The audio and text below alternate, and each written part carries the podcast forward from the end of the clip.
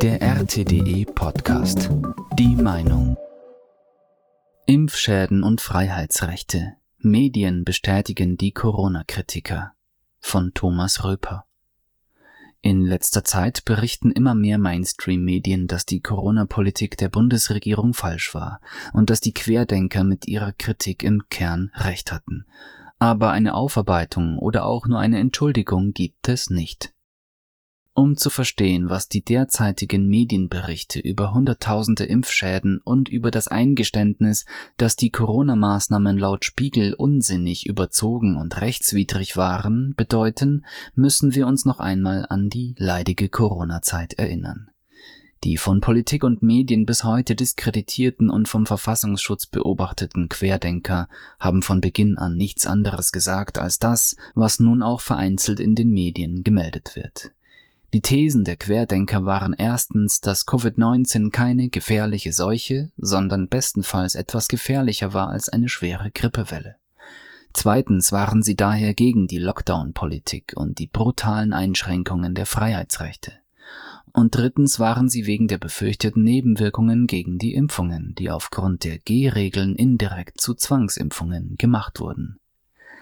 Alle Thesen der Querdenker haben sich bewahrheitet. Auch in Ländern wie Schweden oder vor allem Weißrussland, aber auch vielen anderen auf der Welt, die keine oder kaum Einschränkungen verhängt haben, ist das Massensterben ausgeblieben. Covid-19 war keine Killerseuche und das ist keine Überraschung. Spätestens ab Spätsommer 2020 war das jedem klar, der sich die Zahlen zur Übersterblichkeit in den Ländern, in denen es keine Corona-Maßnahmen gab, angeschaut hat. Ich erinnere daran, dass ich zu den Vorsichtigen gehört und mich der Kritik an der Corona-Politik erst angeschlossen hatte, als diese Zahlen vorlagen, wofür ich monatelang heftig kritisiert worden war. Aber spätestens ab Sommer 2020 war jedem, der sich die Übersterblichkeit etwa in Schweden angeschaut hat, klar, dass Covid-19 keine Killerseuche ist. Daraus folgt, dass die Lockdown-Politik und auch die rigorosen Einschränkungen der Freiheitsrechte unbegründet waren. Wir kommen noch zu dem Spiegelartikel vom 10. März 2023, in dem wir erfahren können, Zitat, dass viele Pandemie-Maßnahmen unsinnig, überzogen, rechtswidrig waren. Zitat Ende. Danke für das Eingeständnis, aber das haben die bösen Querdenker schon 2020 gesagt. Dafür wurden sie jedoch medial geschlachtet, gesellschaftlich und teilweise sogar beruflich geächtet. Ihre Demos wurden verboten und sie werden bis heute vom Verfassungsschutz überwacht. Besonders bemerkenswert ist, dass Mainstream-Medien in letzter Zeit sogar das Thema der schweren Impfnebenwirkungen thematisieren. Vor allem darauf will ich hier eingehen, denn auch das kommt keineswegs überraschend und die Querdenker haben auch davor schon von Beginn an gewarnt. Die Opfer dieser fehlerhaften Politik der Regierung werden jedoch allein gelassen. Die Zahlen. Medien und Politik operieren immer noch mit falschen Zahlen. Denn einerseits wird die Zahl der Corona-Opfer bis heute künstlich aufgeblasen, während andererseits die Zahl der Impfopfer künstlich klein gehalten wird. Der Grund ist, das berichten auch Mainstream-Medien, dass viele Ärzte sich weigern, Impfschäden als solche anzuerkennen und sie weder diagnostizieren noch melden. Das hatte Gründe, denn wenn ein Arzt, der seine Patienten zuvor zur Impfung gedrängt hat, weil er mit den Impfungen schnelles Geld verdienen konnte, nun eingestehen muss, dass diese Impfungen nicht ungefährlich sind, dann gefährdet das seine Glaubwürdigkeit als Arzt. Außerdem kommt die menschliche Eigenschaft hinzu, dass Menschen, also auch Ärzte, nur ungern eingestehen, wenn sie bei einem wichtigen Thema falsch gelegen haben. Als Corona-Opfer werden bis heute laut RKI alle Verstorbenen in die Statistik aufgenommen, die bei ihrem Ableben einen positiven Corona-Test hatten. Das RKI schreibt auf seiner Seite dazu aktuell, Zitat, sowohl Menschen, die unmittelbar an der Erkrankung verstorben sind, gestorben an, als auch Personen mit Vorerkrankungen, die mit SARS-CoV-2 infiziert waren und bei denen sich nicht abschließend nachweisen lässt, was die Todesursache war, gestorben mit, werden derzeit erfasst. Zitat Ende. Es ist übrigens eine deutliche Einschränkung zu früher, wenn jetzt nur noch Menschen mit Vorerkrankungen in die Statistik eingehen, denn zu Zeiten der Corona-Panik wurde jeder in die Statistik aufgenommen, der einen positiven Test hatte, selbst wenn er keine Symptome hatte und sich bei einem Treppensturz das Genick gebrochen hat, wie ich 2020 aufgezeigt habe. So wurde die Zahl der Corona-Opfer künstlich aufgeblasen, um den Panikmodus von Politik und Medien zu rechtfertigen.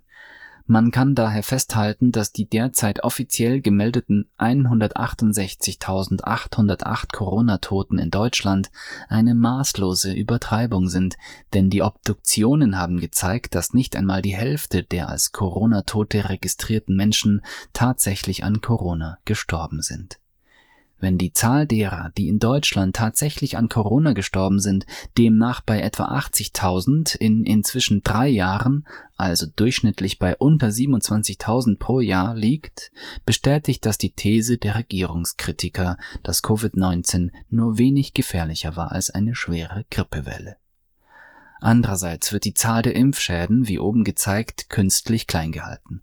Trotzdem haben in Deutschland bereits mehr als 333.000 Bundesbürger nach einer Corona-Impfung gesundheitliche Schäden gemeldet, die auch als solche registriert wurden. In Deutschland wurden etwas über 62 Millionen Menschen mindestens einmal gegen Corona geimpft. Das bedeutet, dass etwa 0,5 Prozent der Geimpften danach gesundheitliche Schäden gemeldet haben, wobei die Dunkelziffer weitaus höher ist.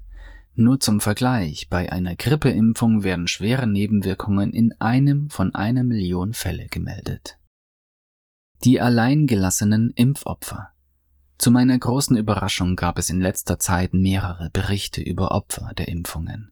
Die Welt hat darüber unter der Überschrift Corona-Impfschäden, ich habe Regierung und Hersteller vertraut, dass es keine großen Risiken gibt, berichtet und das ZDF, das zu Zeiten von Covid eine wahre mediale Hetzjagd auf alle Kritiker der Maßnahmen der Regierung veranstaltet hatte, widmete dem Thema sogar eine halbstündige Sendung, wobei ich allerdings nicht herausfinden konnte, wann die im ZDF gezeigt wurde oder ob sie nur im Internet zu sehen ist. In jedem Fall empfehle ich, was selten vorkommt, einen Beitrag des ZDF. In dem ZDF-Beitrag vom März 2023 wird auch die Haftungsbefreiung der Impfstoffhersteller thematisiert, über die ich schon im August 2020 ausführlich berichtet hatte. Das ZDF braucht anscheinend etwas länger, um die wahren Skandale zu erkennen. Ich hatte im August 2020 im Detail darüber berichtet, dass die EU-Kommission den Impfstoffherstellern eine komplette Haftungsbefreiung gegeben hat. Im ZDF-Beitrag wird erklärt, dass die EU-Kommission diese Befreiung im Namen der Mitgliedstaaten erteilt hat, was bedeutet, dass ein Impfopfer faktisch gegen den Staat klagen muss, wenn es Entschädigung will. Der deutsche Staat ist damit nicht der Beschützer der Menschen in Deutschland und ihrer Rechte, sondern ihr Gegner, weil der Staat keinerlei Interesse daran hat, Impfopfer anzuerkennen, weil er dann für die Kosten, die Behandlung und die Renten etc. aufkommen muss. Nur nochmal für alle Fälle. Das sage nicht ich, das sagt das ZDF. In der Praxis führt das dazu, dass auch die Krankenkassen medizinisch notwendige Behandlungen nicht übernehmen, weil sie nicht lebenswichtig sind und der Impfschaden nicht anerkannt ist. Eine Familie in dem ZDF-Beitrag muss für jede Behandlung ihres Kindes pro Behandlung über 1000 Euro aus eigener Tasche bezahlen. Und das sind, wie viele der inzwischen über 14.000 Kommentare unter dem Video zeigen, ganz offensichtlich keine Einzelfälle. Verantwortung will jedoch niemand übernehmen. Jens Spahn, der in Deutschland für das gentechnische Massenexperiment Verantwortliche, verweigert jeden Kommentar und die Bundesregierung schweigt zu dem Thema. Die Corona-Versager. Im Spiegel ist am 10. März ein Kommentar mit der Überschrift Verbotsexzesse in der Pandemie, wir Corona-Versager, erschienen, in dem wir zum Beispiel lesen können, Zitat, Inzwischen wissen wir, dass einige Corona-Maßnahmen nicht nur fragwürdig oder unsinnig waren, sondern auch rechtswidrig.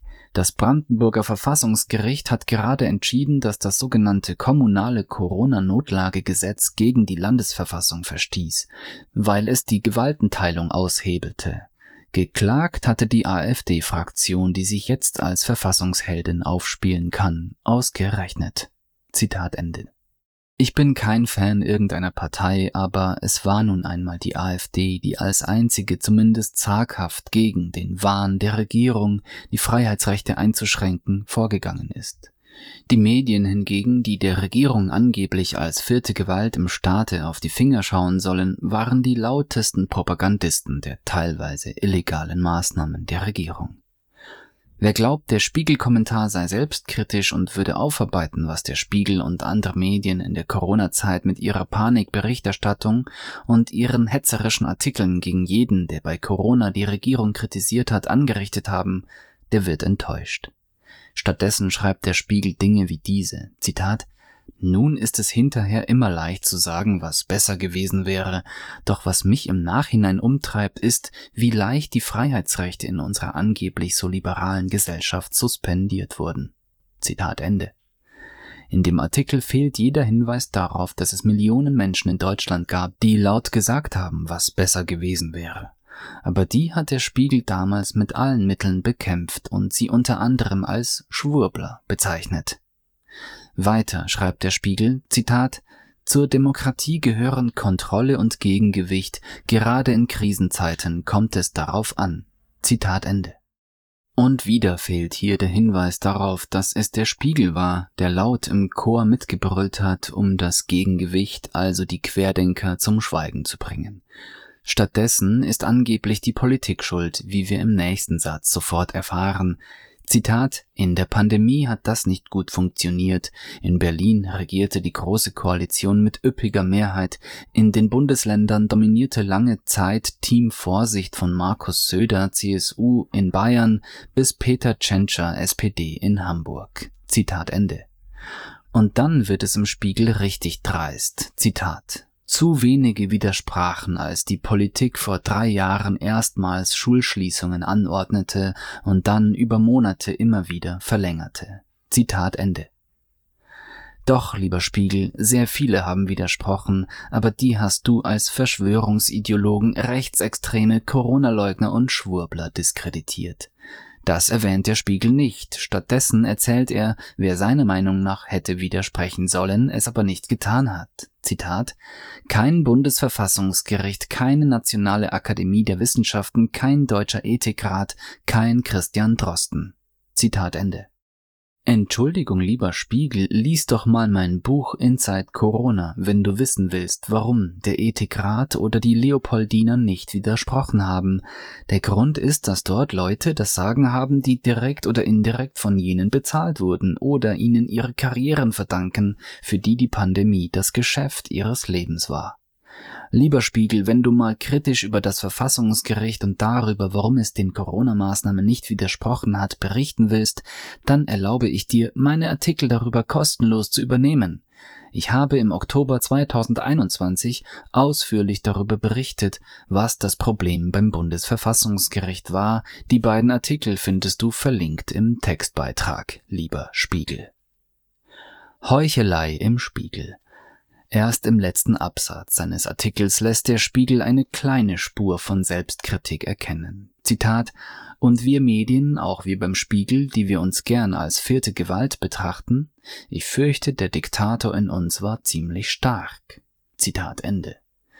Ja, aber der Diktator in der Spiegelredaktion war nicht nur ziemlich stark, sondern er ist immer noch sehr stark. Denn der Spiegel hat sich erstens nicht bei all denen entschuldigt, deren Existenzen er in der Corona-Zeit mit seiner Hetze zerstört hat, und zweitens hat sich der Umgang des Spiegel mit Andersdenkenden nicht geändert, wie der heutige Umgang des Spiegel mit allen zeigt, die zum Beispiel in Sachen Ukraine und Russland eine andere Meinung haben als die Bundesregierung. Der Spiegelartikel ist mit keinem Wort auf die Opfer der Impfungen eingegangen, die der Spiegel so laut propagiert hat. Der Spiegel hat mit keinem Wort die künstlich nach oben manipulierte Zahl der Corona-Opfer erwähnt. Der Spiegel hat sich nicht bei den Querdenkern entschuldigt. Der Spiegel hat sich nicht einmal für seine eigene Hetze gegen Andersdenkende entschuldigt.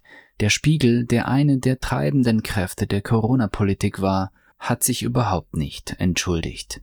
Und er wird es auch nicht tun. Das war der RTDE Podcast.